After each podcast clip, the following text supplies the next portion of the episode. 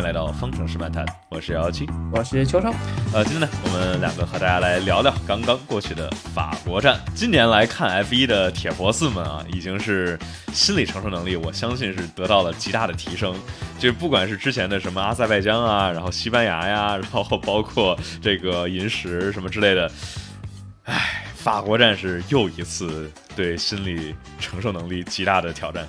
邱老师怎怎怎怎么看这场比赛？就是说，作为我们就所有的话题点，好像又是又回到了法拉利。感觉今年其实法拉利它车很快，但它总不能把这种好的势头能够连续延续下去。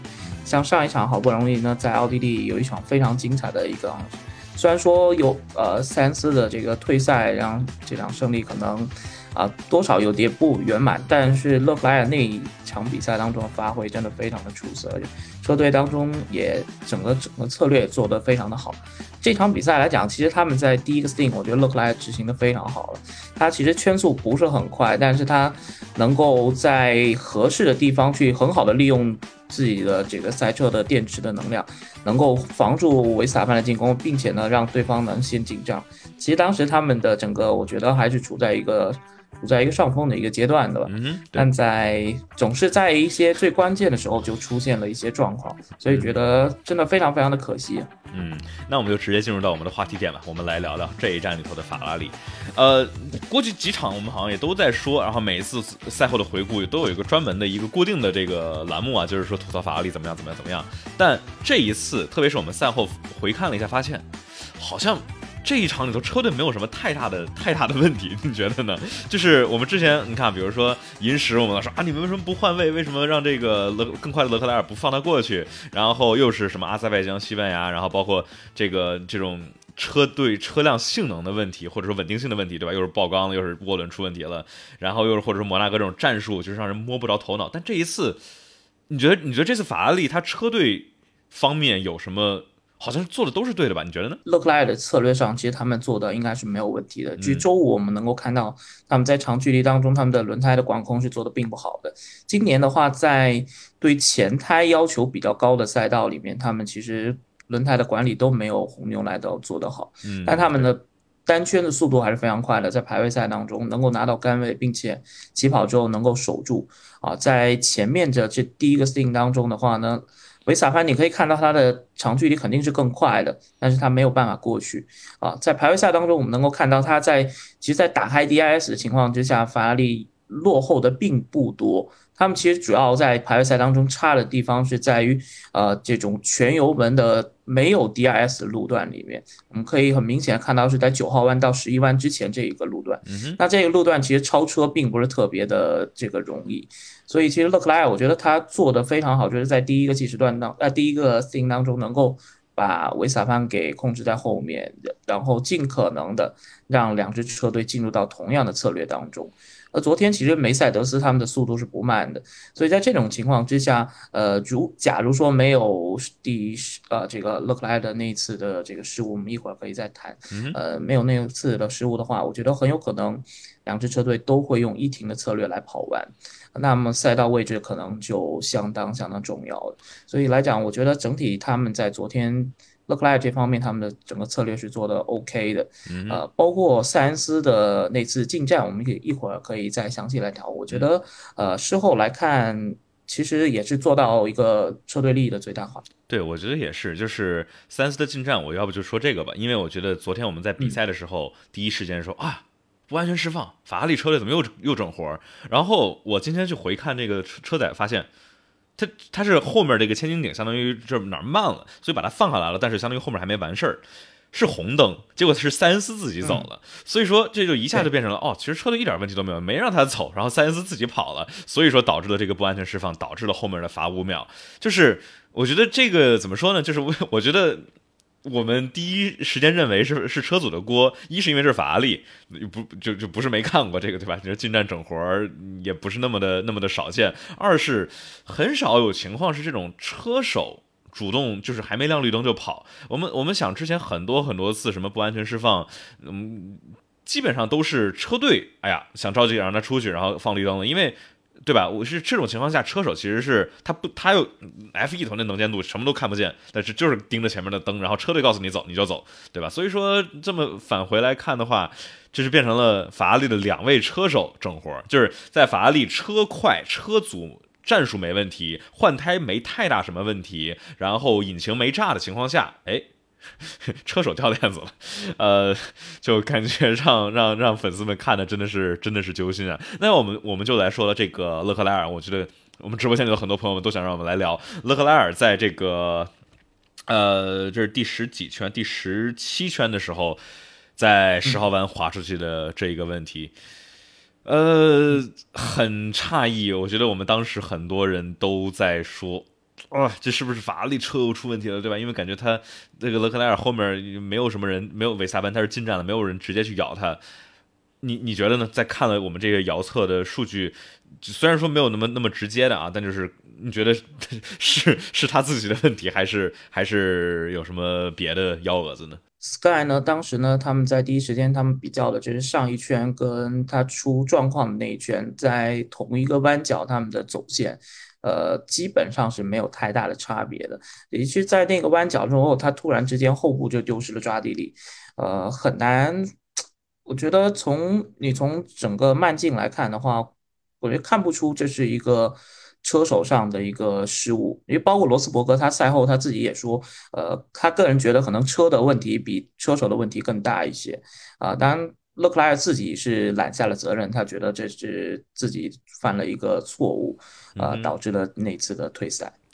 嗯，我就是这个赛后也去看了一眼这个叫什么这个 F1 官方手机上面 App 的那个那个车载的遥测啊，然后我觉得争议的争议的就是带引号的争议的点啊，是在于这个勒克莱尔当时我们在赛赛中的时候给了一个。队伍语音是说啊，这个反正类似类似，就是油油门卡住了，然后让我们瞬间闪回了奥地利站，它这个油门抬不起来。那个是我们能够清楚的看见每一个弯它都带着百分之三十的油门，然后让它降档降的也不顺。然后我想啊，是不是这个问题又出出来了？但是我们这次看的话，它在出弯的就是那一段的时候，油门是完全是零的输入。那所以说就是就从遥测数据来看的话，那看起来好像确实是。车手的问题，我有没有可能是风，对吧？因为这个，我记得当时周六的排位最后几圈的时候，风速起来了，然后导致了一堆人没有提升。然后法国站这个这这这个保保罗里卡德赛道这个位置吧，也是经常的话会有风，然后东南风也是比较常见的。那在十号弯的话呢，假如是一个这种尾部或者说是侧向的风的话，那确实有可能，比如说让尾部抓地力突然丧失一些，然后让它失误出去。这这也是非常有可能的。呃，如如果说有顺风的情况下，现在的 F1 赛车，你后部可能会丢失能百分之二十左右的下压力，嗯，这一部分也会可能会突然让它整个赛车后部丢失抓地力，呃，包括罗斯伯格所猜测的可能会有一些动力阻断的一些情况，就突然之间你的后轮就没有动力了，没有动力导致出现了这样的一个 spin，嗯，呃，当然还有一点我觉得比较诧异的是，大家注意到就是它进弯的时候。就应该是左后胎的那个地方留下了一个非常深的一个轮胎印，啊，那个我到现在我也没参透的到底是出现了什么状况。嗯哼，但反正就是至少以车队的方面来说，不管是比诺托还是勒克莱尔自己，他都是都是说是是是纯车手失误。那我觉得现在好像暂时就是说咱们这儿这个也也找不到更多的这个数据了，更多的话也只是车队内部的，就是咱们肯定是不得而知。但是。要不就咱们就暂且把它说，呃，应该可能是多种原因，但是主体来说还是还是车手，呃，操作可能有一些失误，对吧？呃，我觉得还是处于勒克莱尔吧。我们现在在看他，他跟维斯塔潘都是九七年的，但是维斯塔潘的优势是在于他早于勒克莱尔多少三年进入 F 一，而我觉得这是能够展现出来的。呃，你想现在勒克莱尔是他跑的八九零一二第五年，那维斯塔潘的第五年是多少？一九年、二零年的时候，好像确实是感觉维斯塔潘好像成熟的更快一点点。嗯，我因为我感觉从一九年之后，维斯塔潘就基本不犯这种低级错误了。而勒克莱尔，我们就说今年的话，你就不。就是你知道之前的话，勒克莱尔我们老说他啊容易出问，这种容易出问，就见缝就钻。我觉得一部分是跟这个，比如说二零年或者二一年的法拉利，对吧？没有太多竞争力的车辆，他必须得那么着开才能够拿到不错的名次。那今年这么快的一辆车，我们还是看见了，在比如说伊莫拉，他去追击佩雷兹的时候出现了自己的失误。然后今天这个法国站，我们暂且说是他至少一部分的失误。你觉得勒克莱尔是否在这方面还是有有很多可以提升的部分？就是在这个稳定性方面，其实他的优势，他的单圈速度非常快，我们都也能够看出来，他比维斯塔潘快的这一点，是他的单圈速度。但他的正赛的稳定性跟维斯塔潘相比，还是有一些差距。我个人觉得，尤其是在。呃，尤其是在有一定压力的情况之下，我觉得他表现没有维斯塔潘来的好。呃，而且我觉得维斯塔潘经历了去年跟汉密尔顿的争冠之后，感觉他今年在比赛当中提升应该说还是非常大的。我觉得跟以前的维斯塔潘相比，我感觉他现在特别放松了呢。对，除了一些，因为他我我感觉他今年其实自己的失误非常少啊，除了赛车的问题，除了一些一些小的一些损。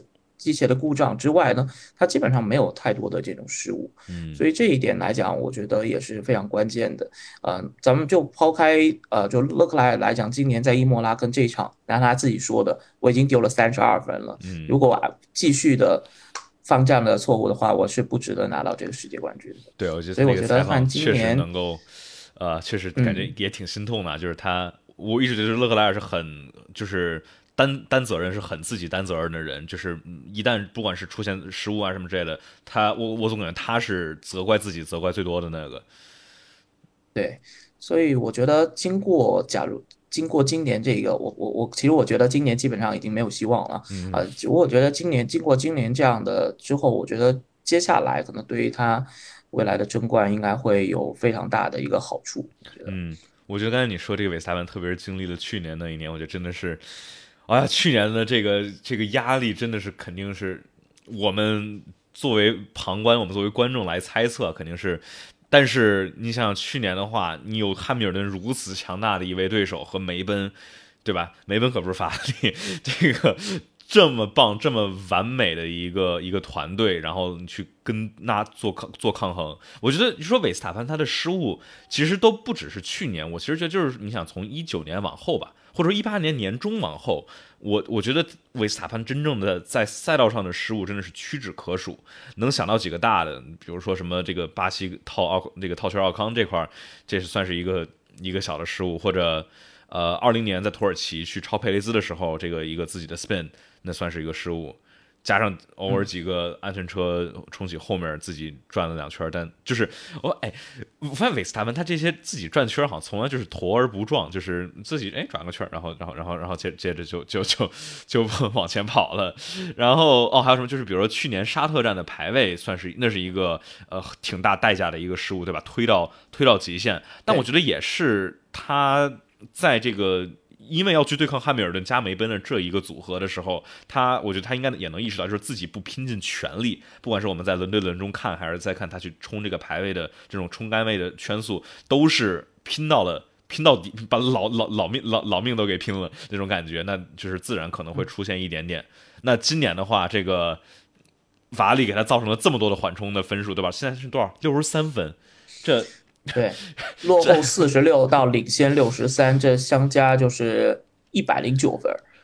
这从 澳大利亚落后四十六到现在领先六十三，啊，这个一百零九分的一个差别，这这这其实难以想象的。我觉得很多人在澳大利亚当时落后四十六分的时候，都觉得他可能得花非常长的一段时间，至少才有可能追回来。嗯，但没有想到这只是今年的第十二站，对，从四十六落后四十六。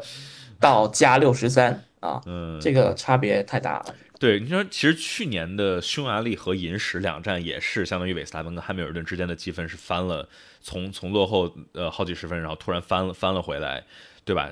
因为银石出去了，然后匈牙利上面被撞了。但是今年的话，这是更加的巨大，那就是说韦斯塔潘如就是基本上是一个赛道上完美的无情的比赛机器，在有这么大。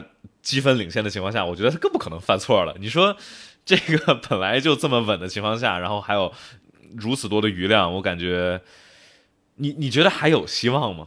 我觉得，我觉得唯一有希望的就是法拉利现在车是比红牛快的，这个这个是存在着理论上希望的可能性。因为你你现在想想，现在还剩下十站比赛。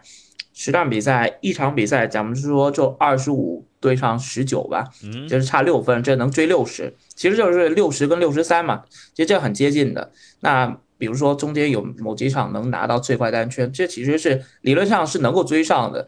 所以说法拉利车快，这是他们还是有有机会的。呃，接下来到了斯帕，他们应该还会有一个混动的升级。嗯哼，所以接下来来讲，我我个人觉得就这一。车快这一点就让还是有那么一点点理论上的希望，但是法拉利今年大小的问题都非常的多啊，尤其是他们的动力单元的可靠性这一点，我实在我觉得可能接下来可能还会有一些相关上的一些状况，嗯，呃，所以的话，我觉得今年其实整体悬念其实是不大的，嗯。确实是，但就是我觉得，不管是作为我觉得相对法拉法拉利的车迷啊，还是就是别的，就是就喜欢 F 一的粉丝们嘛，就是我觉得肯定还是相对来说可能是希望法拉利至少是有一点竞争性的，而不是完全在下车之前就感觉已经已经分了胜负的。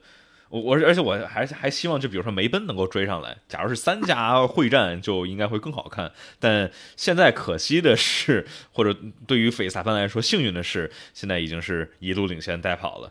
呃，那咱们说完了这个点之后，我们觉得我们可以来提一下梅奔吧，我们就说。现在积分上面，梅奔还是第三，但是跟法拉利差，现在差多少分？现在是差四十四分，四十四分，嗯，差了一个老汉，差呃，对，差的不多了。而且就是我觉得梅奔胜就胜在它的稳。你说红牛的话是赛季初油泵啊什么之类，老老老出各种像小毛病。法拉利的话那是一直到现在就是就毛病不断。而梅奔就汉密尔顿现在保证了每一场都完赛，然后拉塞尔的话也是极其极其的稳定。我感觉梅奔有可能来来捞个皮夹子，也许能够捞个 P two，我觉得或者或者或者还是得看之后的下半年的赛季升级是吧？汉密尔顿从进 F 一到现在，他每个赛季都有杆位，每个赛季都有冠军。这之前的，反正今年我觉得杆位可能很难，但冠军也许他们在这下半赛季可能会有机会。呃，其实他们今年的车来讲的话。呃，缺乏跟红牛跟法拉利的这个绝对速度，所以他们在整个周末在调教上面，绝大多数时候都更偏向正赛。我们都能够发现，就梅奔到了正赛，比他们在排位赛表现要好很多。你包括昨天的这场这场比赛，他其实他们并没有被红牛彻底的拉开，就拉开到一次进站窗口之外，都是在一个呃十秒钟左右这样的一个。差距里之下，我觉得对于他们来讲，已经算已经是一个非常大的一个进步了。呃，而且由于梅奔它今年其实出现的状况比较少，一些撞车事故什么比较少，嗯，其实他们在预算帽方面会比红牛跟法拉利会，呃，有更多的一些研发的机会吧。所以我觉得他们今年接下来就是会尽可能的去解决他们遇到的海豚跳的一些问题，呃，再加上。比利时开始可能的一些新的一些规则下来，呃，我个人觉得他们在今年的下半赛季是有可能能够去拿到分站赛冠军的。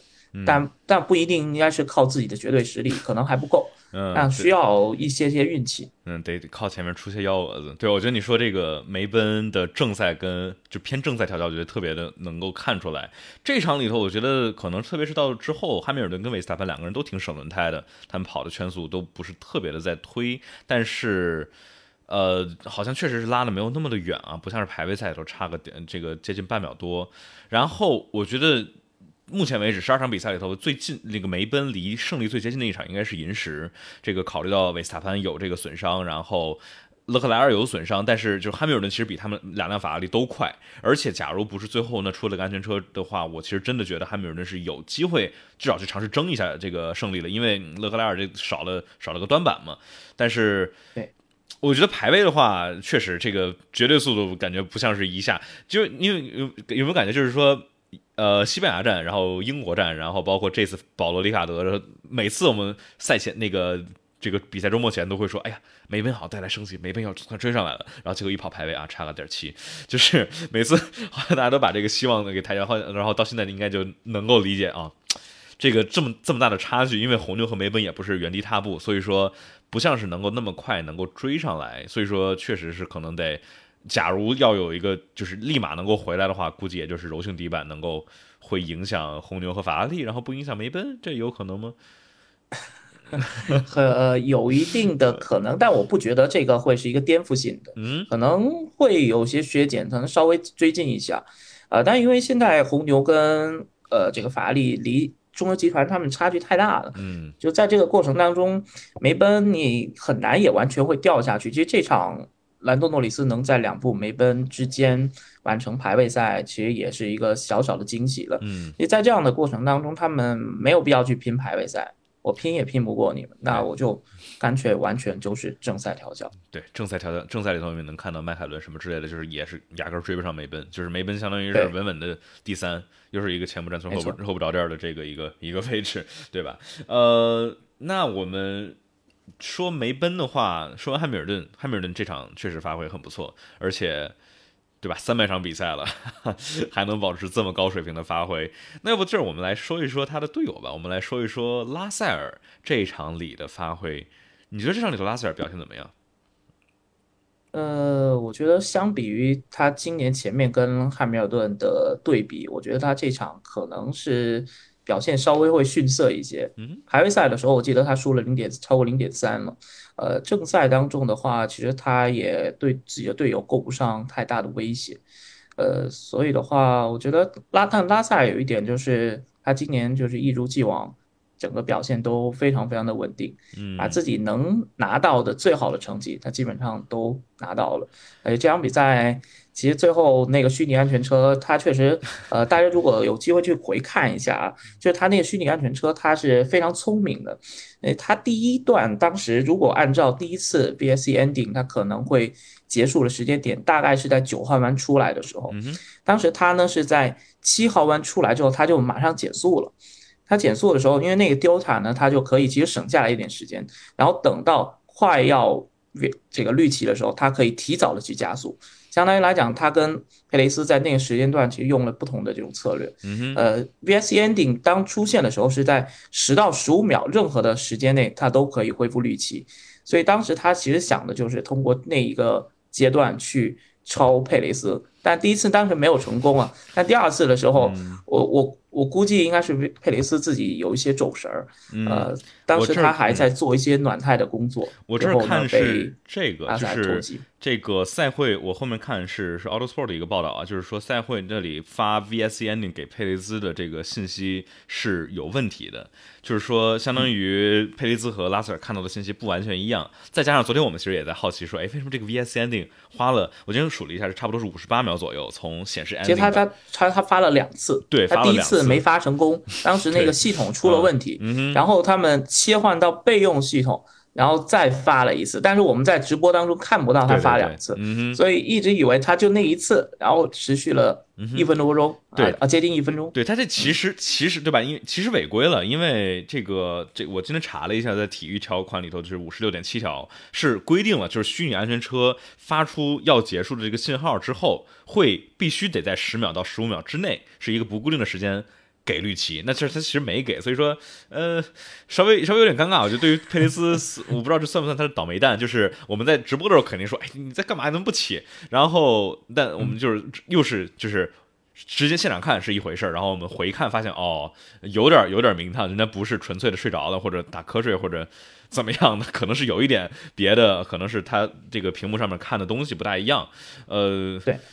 也也挺倒霉的，它是没有，它是没有倒计时的，它是没有倒计时的，就是纯凭车手的反应。那那这个时间段，比如说我现在在这个时间段给你这个信息，那十到十五秒大概车手可能会有一个预估。但你如果发这个指令好像稍微晚一点的话，那可能他预期可能会稍微往后一些，这个会开始。那当然车手因为。F1 车手他们的反应是很快的，即便其实有这样的可能的误差，那他可能看这个屏幕突然之间绿旗了，他其实也可能会有一些反应，那多少可能还是慢了一些。对我感觉就是拉塞尔是怎么？他提前先减点速度之后，然后相当于。呃，这块给听众朋友们就大概说一下，就是这个训练车它是按照小计时段来算的，就是说这个小计时段里头，你的这个速度不能够去快过某一个时间，但是的话就是你是一个区间里头不快过就行，就类似于大家在高速上面开这个区间测速，对吧？你你这儿快了一段话，你之后慢下来就行了。那相当于拉塞尔是提前慢下来了一点点，呃，这样的话能够省出来一点余量，然后在之后真正绿快绿了的时候，一个 连续的。加速这样的话，可能就是确实操作上面比佩雷兹稍微精良一点点啊。然后，哎，他必须得说，今天佩雷兹这个全场，不管是周六还是周日正赛，都不是特别的好。我看佩雷兹的这个周日正赛的这个比赛的圈速，他基本上比韦斯塔潘要慢了零点五左右，而且这是考虑到韦斯塔潘，我们看在后面没有任何的压力，而且是在省轮胎的情况下，就佩雷兹莫名其妙的从我们之前老说的保胎大师，到变成今年变成了这个。跟韦斯塔潘之间啊，相比来说变成更费轮胎的那一个，这个感觉确实是挺奇怪的一个，挺挺颠覆我们之前认知的一个点。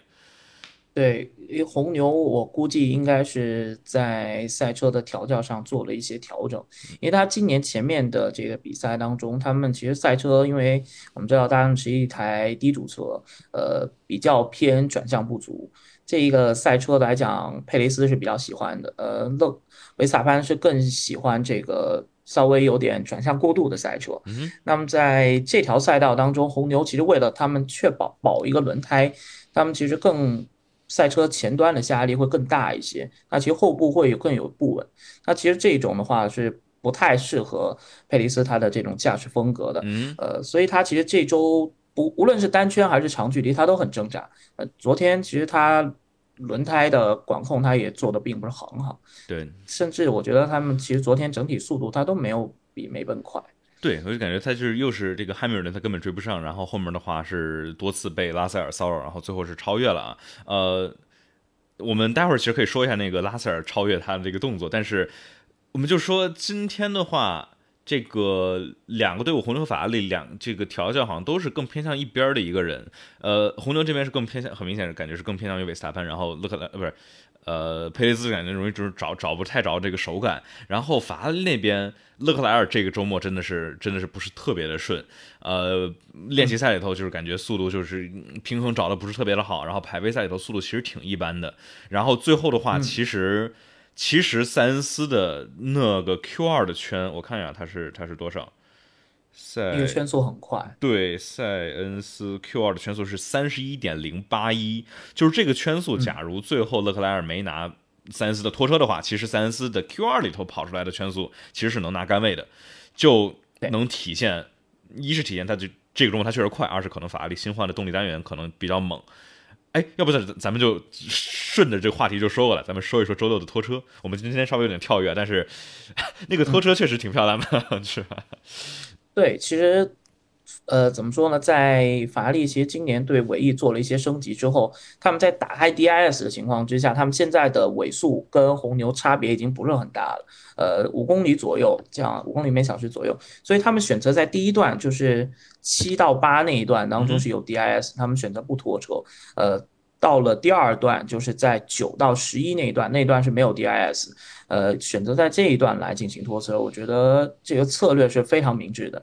呃，大家可以看两个人的那个对比啊，即便在有拖车的情况之下，呃，维萨潘在那一段其实还是带开勒克莱尔，嗯，啊，所以他们相当于是弥补了一定的这个劣势。相当于在这个法红牛最强的地方，就是这个后直道上面是呃减少了损失，然后在第三段里头，法拉利是利用非常强大的中低速弯的这个抓地力，不管是气动还是这个机械抓地力，然后来去把这个速度来跑回来。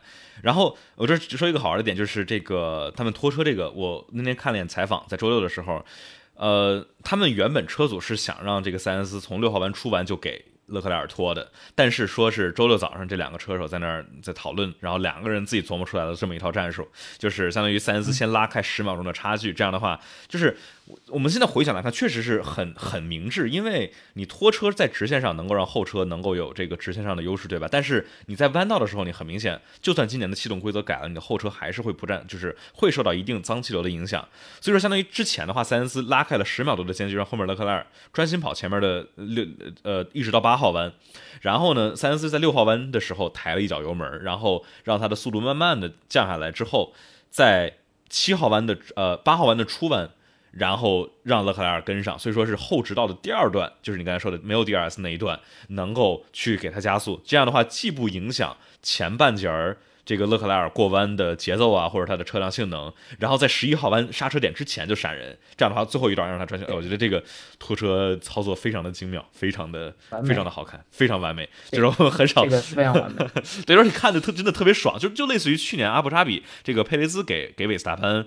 这个排位赛拖车，然后正赛的时候先是挡汉密尔顿，挡挡挡挡挡，然后最后给韦斯塔潘拖了一个车，瞬间闪开。我觉得这个就是队友之间的配合，呃，真的是很好看的一个点。只可惜是勒克莱尔正赛呃没有太发挥的好，呃，哎，其实说到拖车，就是红牛去年在阿阿阿布扎比那次拖车更完美一点是两个人都在做飞驰圈，然后是前一圈你给我拖。后一圈我给你涂，就就就这两人是错开一圈去做，那个我觉得真的做到也是相当不容易的事情。对，就是既保证了这个，嗯，就是既保证了韦斯塔潘能够有最后的拿杆位的这个圈速，也保证佩雷兹至少不太靠后。这样的话，佩雷兹在比赛中能够发挥出来，而且他确实发挥出来了非常非常大的作用，在比赛中挡了汉密尔顿接近十秒钟的时间，呃，也对对韦斯塔潘最后拿冠军是功不可没。呃，那我们说到这儿了。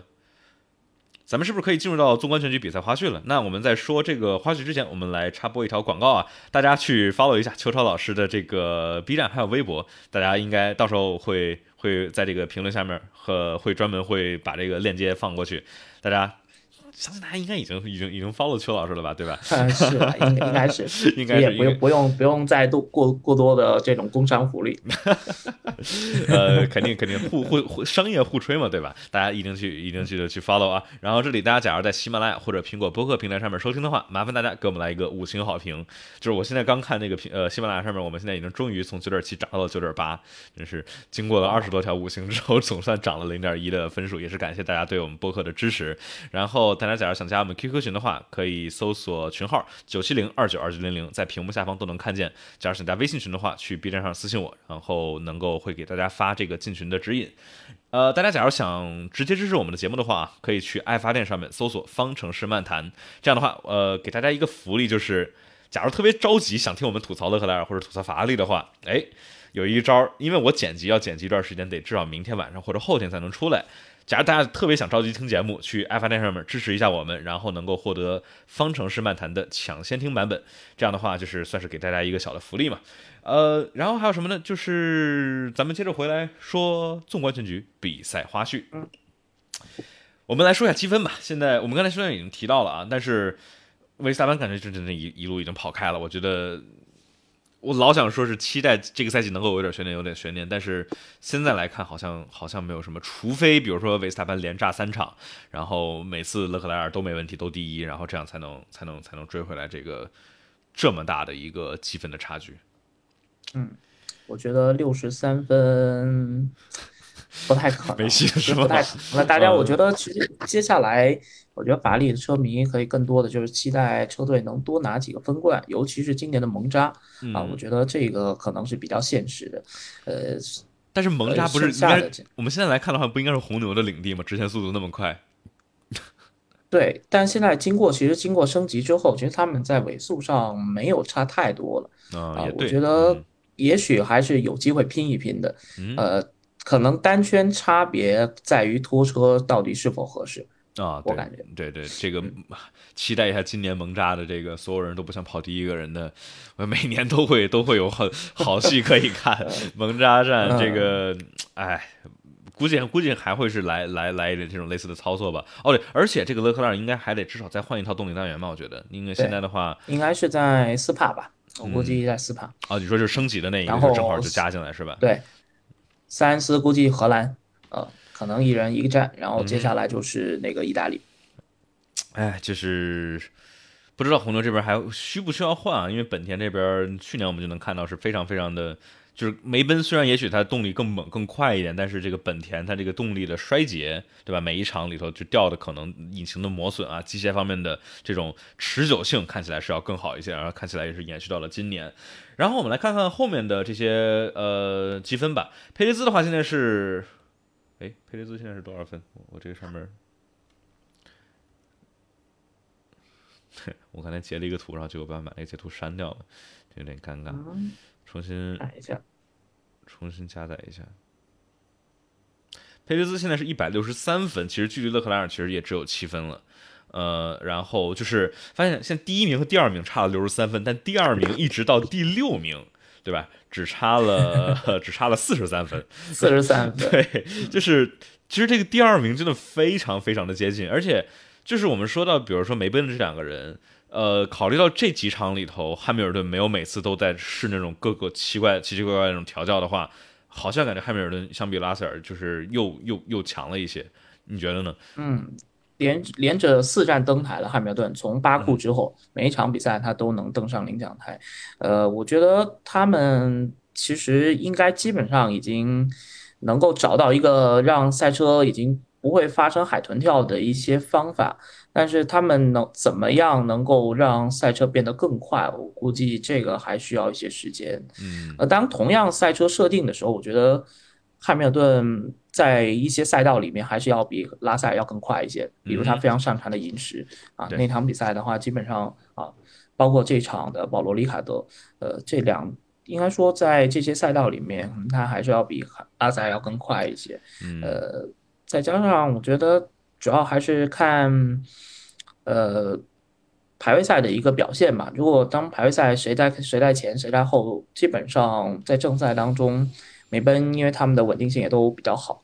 呃，所以的话，按照这样的名次来完成，啊，两人现在还差十六分啊。虽然说汉密尔顿连着多场登台啊，拉塞尔其实也能把自己该拿到的分数都拿到。对，像上一场在奥地利的时候，第一圈呢就发生碰撞，就掉到最后啊，最后还是能够追到他能够拿到的最好的名次。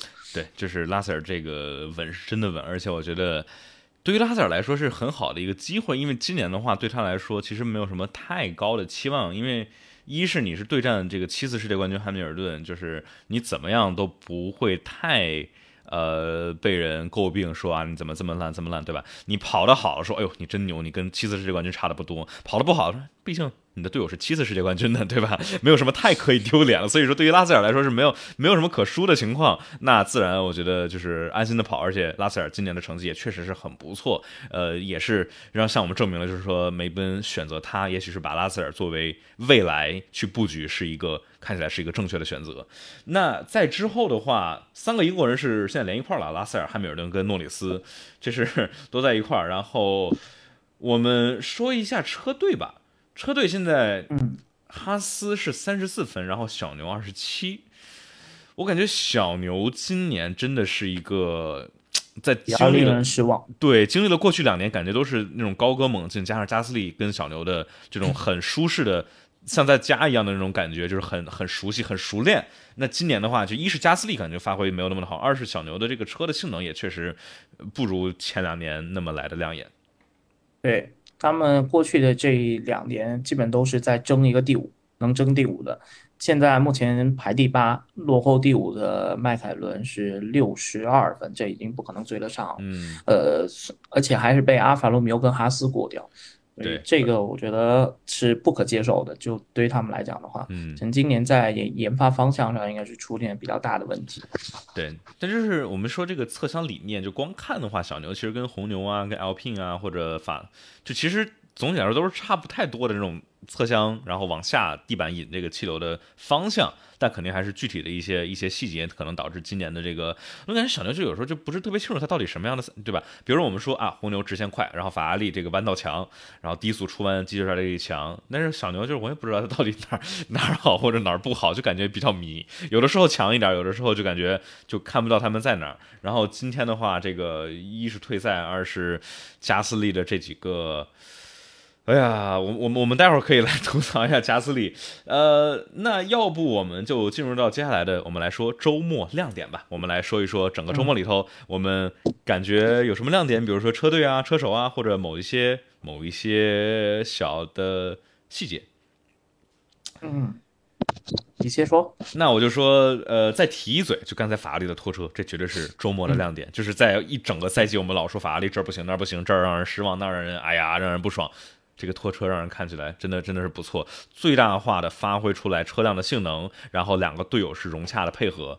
当然前提是塞恩斯他有一套乏味，那我我我不觉得，假如他们两个都在竞争的时候，塞恩斯会心甘情愿的给勒克莱尔拖车。但是这个毕竟反正要乏味，所以说不拖白不拖，就就就就一块一操一顿操作猛如虎，我觉得这是亮点之一。对，那其实其实，在正赛当中的话，起步其实有两个人是表现很不错的，一个是从最后起跑的。马格努森从二十位是在第一圈没完就上到了第十三，提升了七个名次。真的是，是一扭头一看，马格努森，你不是拿乏位了吗？你怎么在第十三呢？就是一下就上去了。嗯，而且他上去了，塞恩斯其实是在后面的，这两个人是在同一排的啊。所以的话，而且都是用这个硬胎起跑，所以的话，他这个起步真的非常的厉害。另外就是哈，这个阿隆索，阿隆索他这起步好，大家也都都是很。都很了解了，这起步之后直接就上到了第五的位置啊！这场是拿第六啊，是能拿到的最好的名次。对，Alpine 这几场感觉也确实是呃挺稳的，车挺快，而且相对于赛季初来说，经常这个阿隆索的车，但好像总是阿隆索的车出问题，不知道为什么。然后呃，现在来说，总体来说这个分啊，该拿的分都拿到，而且 Alpine 现在去去稳第四，我觉得其实。或者跟迈凯伦争一争第四吧，我觉得还是挺有希望的。然后我觉得汉密尔顿起步也是也是相当的好，他其实一下就把这个佩雷兹给过掉，而且就其实快到这个韦斯塔潘的边上了。当然他一号弯还是杀的稍微早了一点点，来相当于保险一点点。但是呃，汉密尔顿这段就你说这个也算是对于 F 一车手来说啊，一把年纪了，现在是围场对吧？对，第二年纪大的车手还能保持他跟阿隆索还能保持如此强的竞争性，也确实是。呃，叫什么？对这两个人实力，对吧？两个零七年迈凯伦的队友的实力的，像这个证明。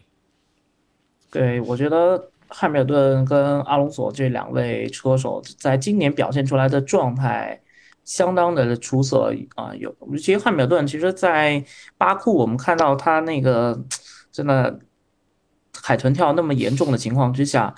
隔周在就下一周在加拿大他就登能够登上领奖台，嗯啊，包括这连着四场比赛都能够登台。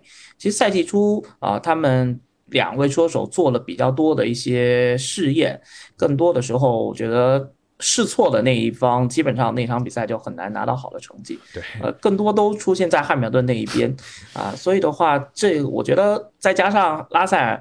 今年在正赛当中，除了他自己稳定，他运气确实也也比汉密尔顿要好一些，呃，拉开了这样的一个分数。但汉密尔顿今年其实整个的状态是非常好的，呃，在这么高龄的情况下还能保持这么好的状态，啊，的确是很不简单的。就当然，三十七岁叫高龄稍微有点夸张，但是就是对于 F 一车手来说。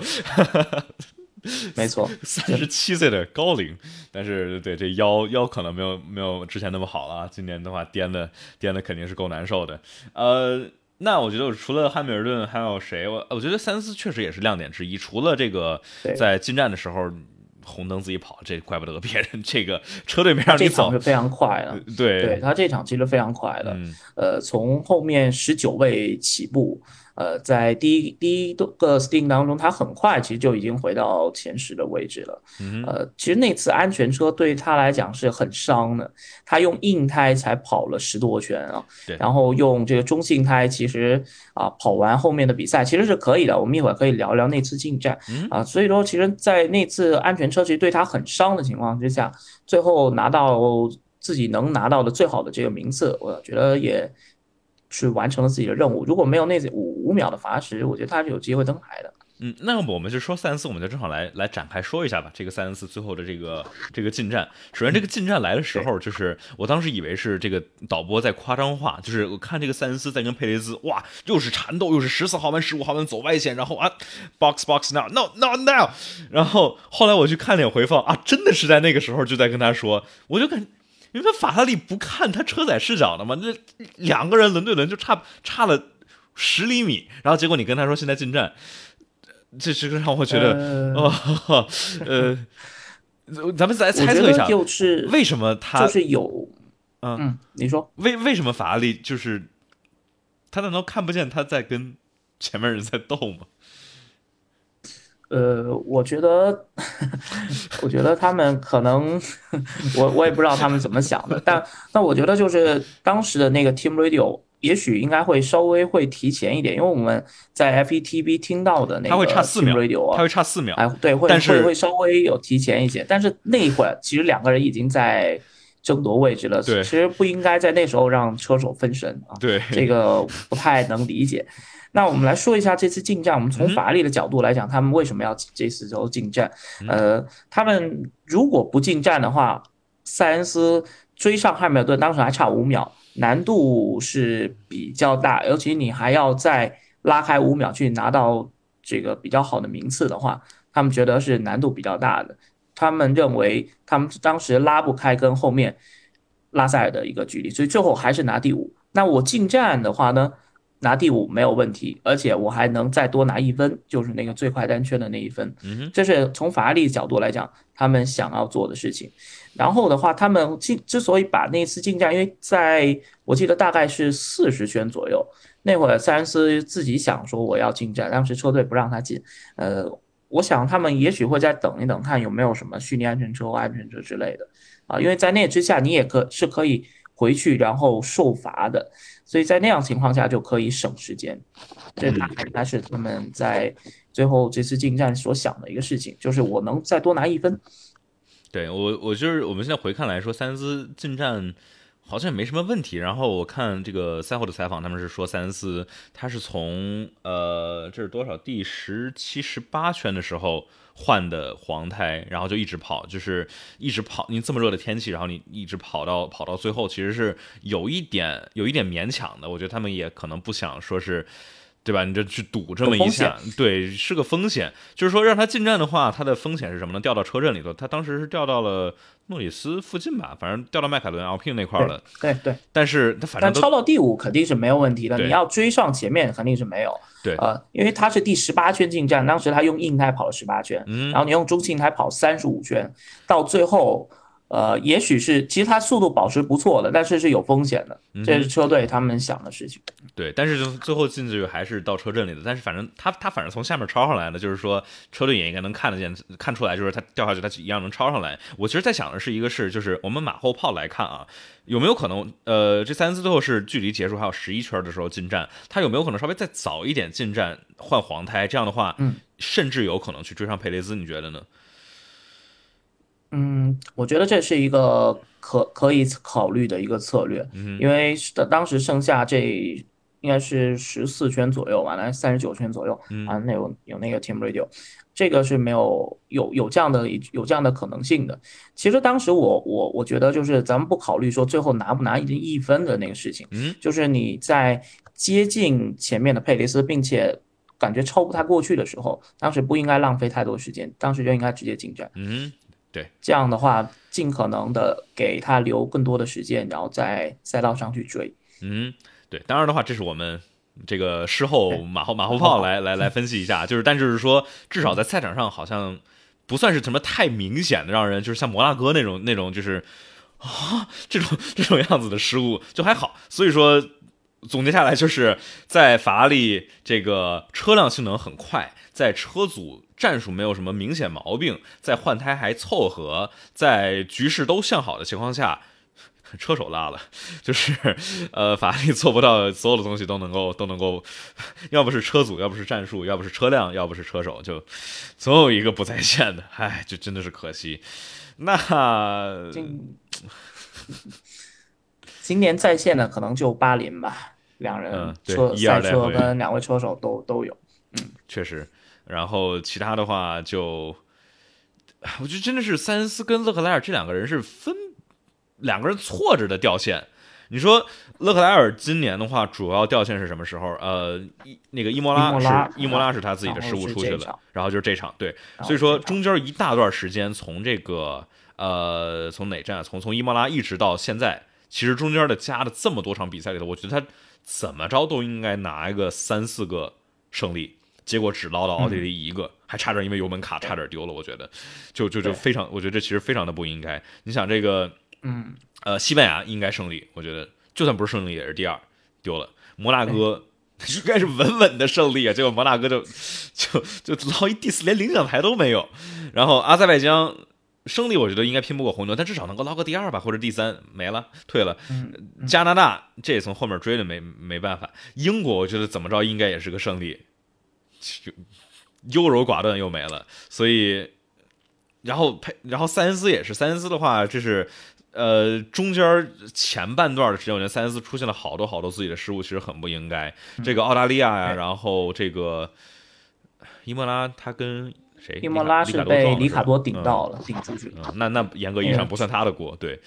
但就是澳大利亚那次是他自己的锅。哎呀，说到澳大利亚那，我就想的就是他那特别奇怪，他那是方向盘出问题了，临时换方向盘，这个方向盘设置出问题了，然后就反正。感觉就慌了吧，一下就乱了。对，太着急了。他这个第二圈就强行九号弯、十号弯那儿、那儿、那儿就直接上草了。反正我觉得就是还是呃有很多打磨的空间。法拉利这边，我觉得对于相相比于红牛的两位车手或者梅奔的两位车手，甚至都是法拉利这边，我觉得可能是空有速度，但是稳定性上面还有还有挺多可以提升的地方吧。我觉得才有可能去真正去去尝试争冠。当然，现在车队这个状况，我觉得争冠其实，呃，我就把汉密尔顿放进来，或者韦斯塔潘放进来，估计也有点难度。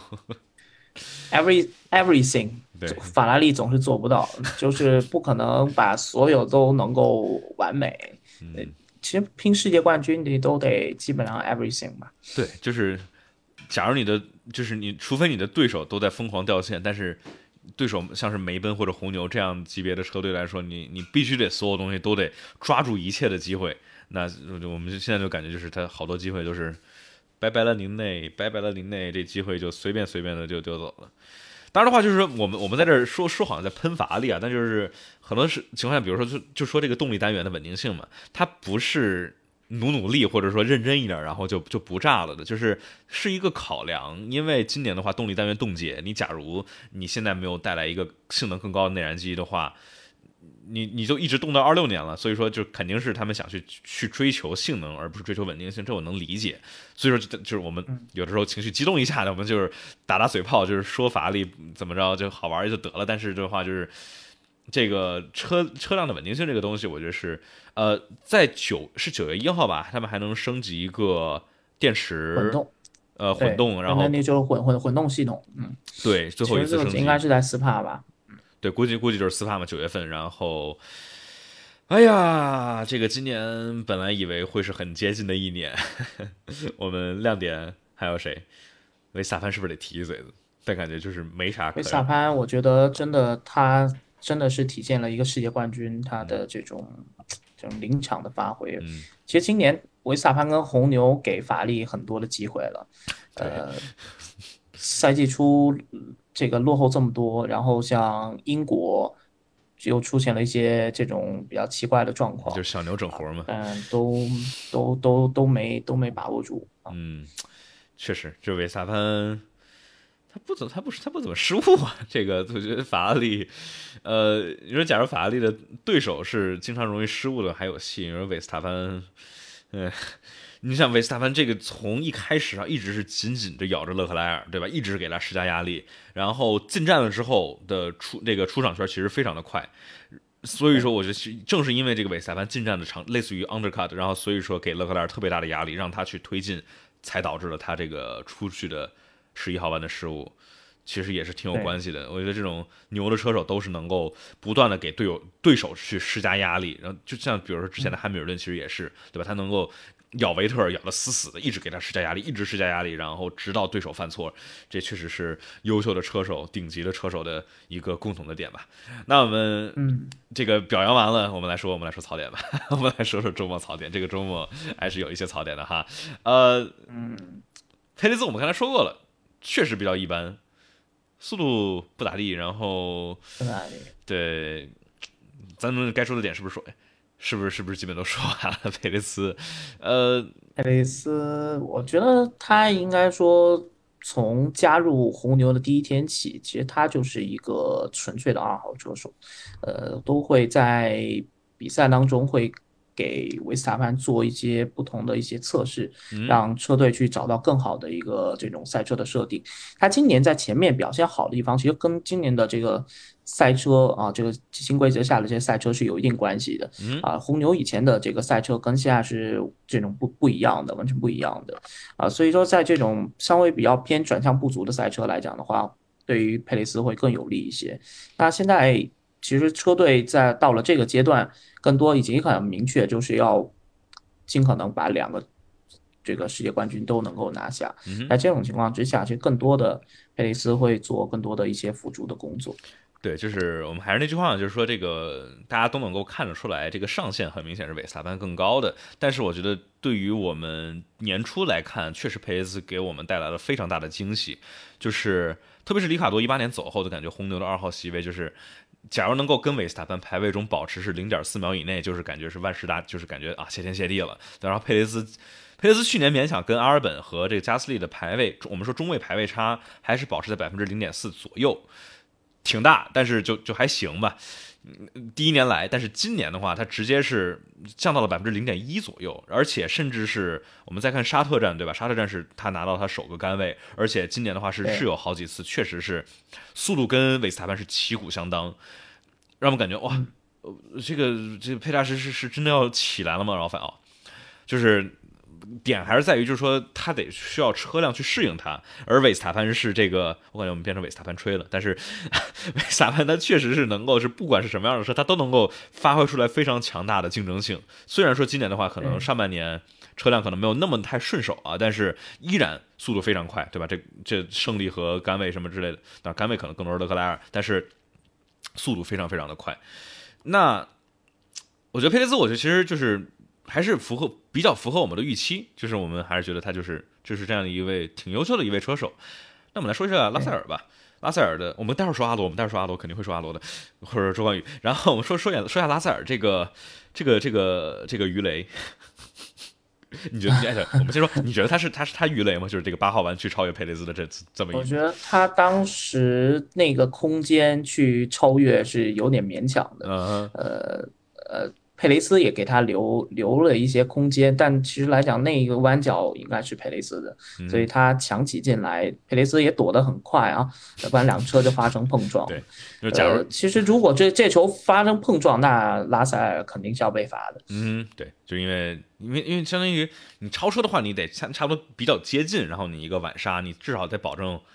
怎么说就没有，就是赛会没有硬性的规定啊？我觉得也是很明显的，就是因为不想每一个都说啊，必须要并排五厘米。但是一般来说，我觉得公认是你至少过弯心的时候，你至少你轮子有一点并排，对吧？至少是有一半重叠，我觉得算是一个比较合理的。你你差着大老远一个极限晚刹过来，然后佩雷兹，哎呦我去！我说假如佩雷兹那个位置是斯托勒尔的话，那他们俩早撞了，对吧？就对 就 还好是佩雷兹瞅了一眼后视镜，哦，你过来了，那那还而且还好是法国，对吧？就边上全都是缓冲区，我就。就走呗，这个对哦，然后还有一个点，我就是拉塞尔他这个超了之后，我们现在哦，那么就就光我们俩，呃，大家也可以在这个直播间里头发表一下自己的想法，就是说这个拉塞尔超佩雷兹的时候，大家觉得是谁的锅更多一点？是拉塞尔在后面，他他他一直在语音上面在在在在抱怨，哎，It's my，it just turned into me，然后这个一直在抱怨，一直在抱怨，然后直到是 Toto 过来过来是，然后是才让他闭嘴。我觉得这个是。也是一个我觉得可能拉塞尔需要进一步提升的点啊。我们刚才表扬了很多拉塞尔的速度快，然后沉稳，然后稳定。但是有的时候确实是有呃，可能得更需要学会背锅一点。我觉得你你觉得呢？这个他这方面的，包括让我想直接想到是去年他跟博塔斯那一回，他直接。我觉得其实车手怎么说呢？他。都想在比赛当中给自己争取最大的这种利益吧，然后电光火石之下，也许也不能完全每次都能够判断准确啊。但有些时候，我觉得他们就是想要去冒险，比如说那次这这次超越，他就想去冒险，看看对方是不是哎，看你过来直接冲过来了，我我也就缓一缓，就就直接让就让让你过去了。看看有没有这种心理，这种心理上的博弈。呃，所以的话，我觉得拉塞尔总体，我觉得这这个赛季还是 OK 的。啊，可能某些时候，嗯，他在超车的方面，可能他今年前面经历的超车可能也相对少一些吧。嗯，他基本都是稳定跑，驾驶的梅奔，对啊，基本都是以稳定跑。哎，就是，当然，如果说上一场上一场奥地利的那一次四号弯，呃，其实看了一下回放之后，我个人感觉那一次其实拉塞倒是，如果如果我我是赛事干事，我可能不会有那个处罚。其实他他当时在外侧，其实佩雷斯是有很大的空间的，但佩雷斯想要有更好的一个出弯速度，他没有让，那两个人发生了一个碰撞。就是四号弯，那次是另外的一个对，那次四号弯的奥地利四号弯加梅奔的左前轮，就是总是出现各种各样的呃奇怪，对，一个梅奔加一个红牛在奥地利的四号弯出现了多少的事情，呃，但就是说拉塞尔，我们看啊，大家大家觉得轻轻的敲打你的脑袋，哎呀，拉我我这也是拉倒嘛？对，这也是另外一位拉倒啊。当然，这这位拉倒的水平没有没有 V 队拉倒的水平高。你说这个拉倒不太怎么撞车。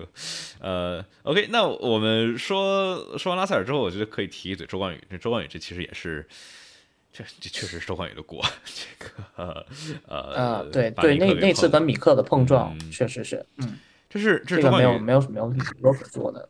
这个是周冠宇进 F1 以来第。啊，加上英国站，呃，加上加英英国站还行，银石英国站，呃，加上英国站的那一次碰撞之后，其实是第三次啊。但是之前的两次我感觉都是偏赛道事故，英国站他其实就是莫名其妙就被就被收走了。这一次的话是应该是第一次他主导的一个失误，然后导致的一个碰撞，算是哎，凡事都有第一回嘛，也也毕竟新人，我觉得也正常。但是这确 确实是周冠宇的锅，我觉得他一个呃是呃我有点忘几号弯是三号弯吗？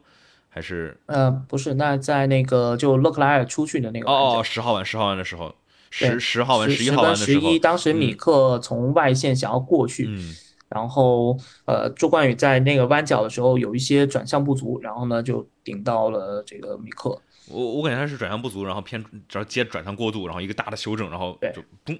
把人家就给顶出去了，嗯，然后最后的话，周冠宇也是拿了拿了罚时和这个两分的驾照分啊，哎，是有的驾照分吗？我记得，对对，被罚了两分，嗯，也也怪不得别人，就就至少比这个这个在沙特站那种那种这个车队整活，然后导致导致被罚好一点啊。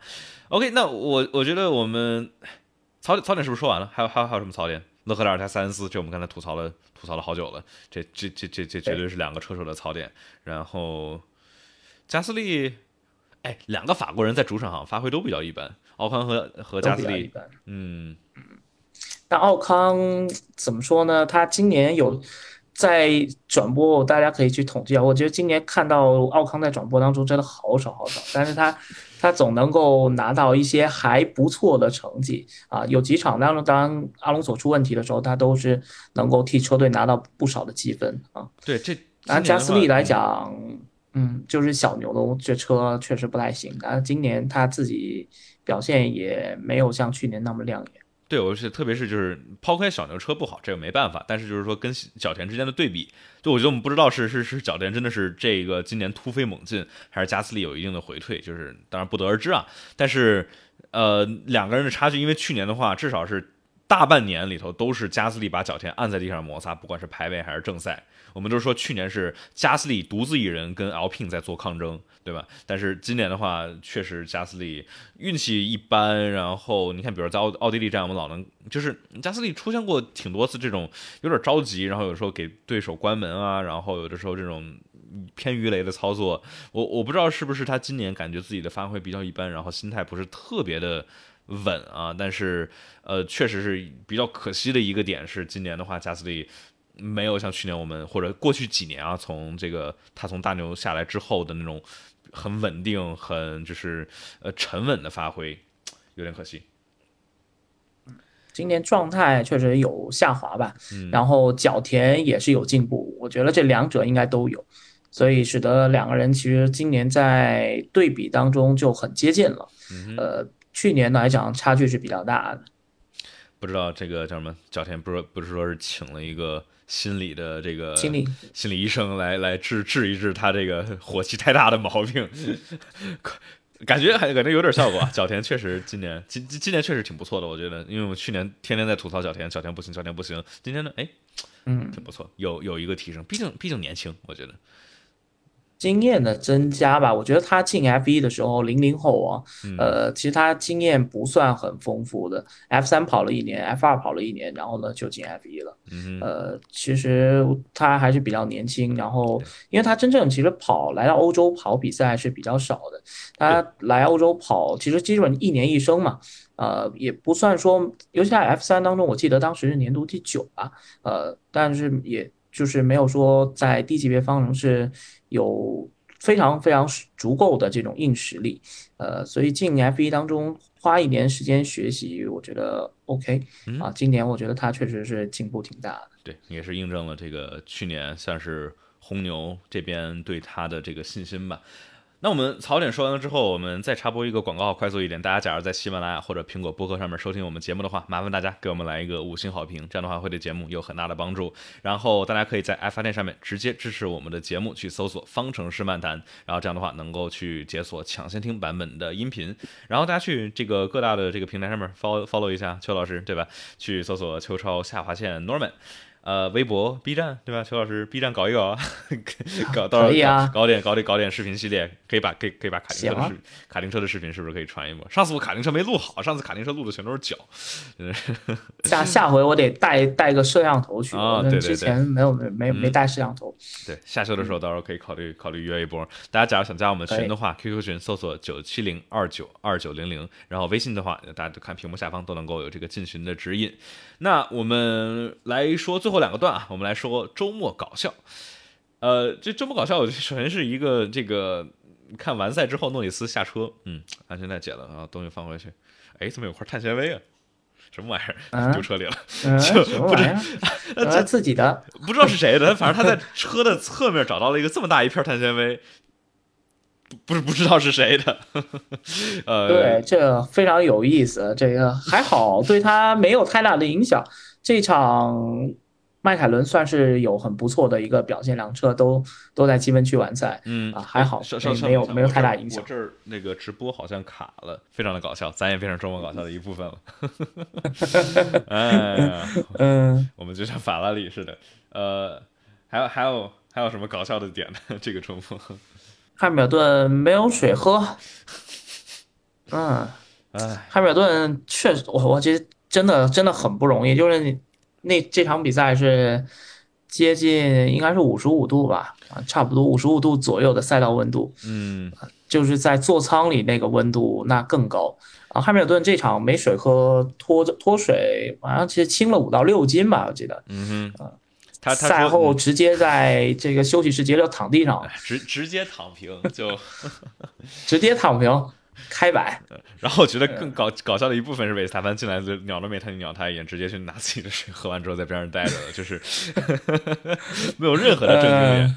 对赛后之后还有好玩的，这个当时他们 Will Buxton 在采访的时候，然后。跟汉密尔顿说：“哎，你给了他一个冰棍嘛？对，给了他一个冰棒。然后汉密尔顿一开始说不要，说哎，等会儿什么东西？哎，给我给我啊！这个他他说这个是他小时候经常是在街边的商店去去买这个冰棍然后说瞬间是回忆杀，反正挺好玩。然后之后听那个之后的正式的采访，就看汉密尔顿在那嘬那个那个那个冰棍就挺好玩的，确实热，确实热。拉塞好像也有个冰棍我不知道他他们是去 FETV 的那个那个采访就会给人发一个吗？”我我看那个他们仨在赛后采访的时候，两个梅奔都在吃冰棍儿，只有维萨潘没有，也挺挺有意思的。对，这个冰棍儿永远是 F 一围场里头不必须必须得有的一个一个东西啊。然后呃，还有什么好玩的？我觉得还有个好玩的是，就是这个赛前啊，这个周五吧，我看有个新闻。说是这个赛会的干事，然后包括赛事指挥跟车手们在开这个会，然后是在复盘一下之前的一些判罚，让车手们也大概清楚一下这个呃为什么有些东西给五秒，有些东西不罚。然后好玩的点是他们聊到了，他们聊到了这个头哥在加拿大跟普拉斯，阿隆索对，然后呃。放了一个录像，然后让大家去投票。首先这个放的录像。多个角度，然后这个头哥画头哥画龙，然后这个画面搞笑到全场是放出了这个所有人都笑了起来，就是实在是太好玩了。然后在这边让大家投票，说觉得这是值得罚的举手，然后。除了奥康和头哥之外，全部所有人都举起了手，觉得头哥头头哥他对今年对于裁判的这个判罚是相当的不满。嗯，呃，从那个迈阿密开始吧，迈阿密那会儿是自己切弯了，在在那几个慢弯里面就自己切弯了，然后就被加时，最后掉了几个名次，但是他相当的不满。然后就就就是这个加拉纳这一次，那会儿他还吐槽，就是在在银石吧，在银石那会儿。勒克莱尔在汉密尔顿前面啊，对我我我多多多摆几次，你这个是不是得再多多加点神儿？嗯，嗯，头哥一直是搞事情，搞事情一直还是一直还是很，就是他头哥是快乐源泉，他回来之后对吧？就一直是就是很。声音嗓门很大，然后包括其实去年的这个索契，其实就是直接一号弯连尝试都没有尝试过，呃，二号弯对吧？第一个刹车区就直接嗖就过去了。当时的话就是没有获得任何的位置，所以说赛会也没 没拿他怎么办，反正就也是挺乐呵的。我觉得也不能说什么别的。呃，还有一个呢，就是法拉利的那一段 Team Radio。嗯，就是塞恩斯的那个啊，当时是告诉他我我们要五秒加时，但是他给他写写成了是五秒 stop go，这个这个是挺 把塞恩斯听呆了，什么东西？这对塞恩斯都急了，嗯，我这是五秒加时，你这五秒罚停，我这连换胎都换不了。所以哎，反正这周末叫什么比赛到最后，你觉得这场比赛算算精彩吗？其实我觉得，如果勒克莱尔不退赛，这场应该会很精彩。这场最后可能会很接近，呃，但是他退赛了之后，其实冠军就没有什么悬念了。呃，反正最后就悬念就是拉塞尔跟佩雷斯谁能拿第三。嗯，所以就 可能还是稍微逊色一些吧。就最后说一下未来展望吧，就说一下匈牙利。我们说这个二二年的下休前的最后一站，现咱们匈牙利有有什么看点，或者说有什么期待的？呃，话题点呢？我觉得匈牙利跟摩纳哥赛道特性是比较接近的。呃，可能从基本面上来看，法拉利会比红牛要快一些啊。但匈牙利比摩纳哥相比的话，它的温度高很多。嗯呃，这个可能会是一个变数，因为对于轮胎磨损来讲，这是一会一个很大的变数。另外一个呢，就是看看梅奔这一场能不能接近一点，因为这里的话就不会有去担心什么海豚跳的一些问题了。呃，所以的话，可能看点一个法拉利能不能在下休之前拿一场胜利，能缩小一些分差。对，梅奔能不能成为加入战局？对，你是说三雄争霸？之前之前汉密尔顿从他零七年以来，每一年至少有一个杆位一个胜利。今年确实看起来是最希望渺茫的一年。那匈牙利汉密尔顿如此，就汉密尔顿最最这个最棒的一条赛道之一啊。他假如有有争冠的希望的话，或者杆位的希望的话，也许是这儿。我觉得他争冠的希望可能是依赖于这个车辆性能更优，然后杆位的话可能得得得求个雨。因为这求雨的话，汉密尔顿争这个争杆位是是有可能的，他和维斯塔潘有可能有竞争力。但是这个甘地的话，以现在来看，不太不太可能。呃，OK，难度还是比较大。嗯，那匈牙利站还有还有什还有什么说的？之前的话，轮胎磨损应呃，匈牙利应该是 C 呃二呃 C 三四五对吧？应该是最软的一档。对，最最软的。对，因为这个其实这里的话，就是主要是它常年都会温度比较高。嗯呃，下雨会比较少，这个时时节来匈牙利下雨应该比较少。对，就就类似于说是这个叫啥，没有墙的摩纳哥，这不很多人这么叫他吗？因为很多蜿蜒的赛道，中低速弯，然后我觉得还是可以期待一下。匈牙利之前每次大家都说啊不好超车什么之类的，但是过去几场比赛，匈牙利其实我感觉一直都非常的好看。呃，这种不管是一九年的这种战术啊，还是去年的这种。呃，我们看维萨班一开始被保龄球给收掉了，然后啊，阿米尔从后面一路超上来，然后其实二零年的是一车发车，单车发车，知道是哪个？这个我我这刚才想到的应该是是是这个，对吧？就是就是就是去年的匈牙利，维萨班去年也很厉害，嗯，对。匈牙利，你要总说好像很超车很难，但是他每年感感觉有很不错的一些剧情，这个所以我觉得都还是挺能期待的。呃，去年起跑那次事故，然后的话，呃，汉密尔顿单车起步那个，我觉得真的以后可能再也出现不了了。然后呢，最经典的就是阿隆索跟汉密尔顿的这种对决，那应该有十二圈左右，对，十多圈，对，所以的话，十多圈那个真的相当好看。对然后奥康生涯的首冠，嗯，当然了，必须得说这奥康生涯首冠跟跟阿隆索是功不可没，但是。就是说，老说匈牙利不好超车，不好超车，但是匈牙利的这个一号弯一直到四号弯这一段，我感觉是非常非常棒的一个组合，就是相当于你在。因为匈牙利主直道不长，但是你进入到一号弯，你你晚刹之后，假如你一号弯超越了被超的那个人，其实可以尝试给回切回来，然后在二三号弯一直在四号弯这一块儿能够尝试一个反击。我觉得好的这种能够有轮对轮的赛道一般都是这样，比如说什么巴林啊，巴林的一号弯到四号弯，对吧？一个双 DRS，然后或者说银石的这个 Brooklands Luffield 这一段都是能够让攻防是有这种交换的，而不像有些那种。有些赛道就是说，类似于你超了之后，然后就一路跑走了。有的时候，比如说像这个，呃，加拿大吧，就是对吧？加拿大的后直道上面加上这个主直道，你第一段拿 DRS 之后，你超越了之后，你后面一段你还有 DRS，相当于就呃容易容易挺怎么说呢？过了之后，然后这个就不好让对手去反击了。所以说，我觉得匈牙利的这一段确实是很好看的一个点，也是另外一个让这种经典赛道继续留在赛里里头的理由吧，就是这些。老赛道确实确实好看，嗯，而且匈牙利它不好超车，但是你如果建立起轮胎优势的话，那是好超车，就像一九年当时梅奔做的那样的事情，啊，所以的话，看这场梅奔能不能加入战局，如果能加入战局，三车真的会策略会很好看。另外的话，就是刚才姚琪提到，就是这一到四号弯这样的设置，F 一可能还会稍微少一点，但这场话 F 二跟 F 三大家可以看比赛，就是这一个两个组别可能在这一个段会有非常多精彩的缠斗。嗯，对，我们也可以期待一下匈牙利站，也就是下周下周前的最后一场。OK，那今天的播客就到这里吧。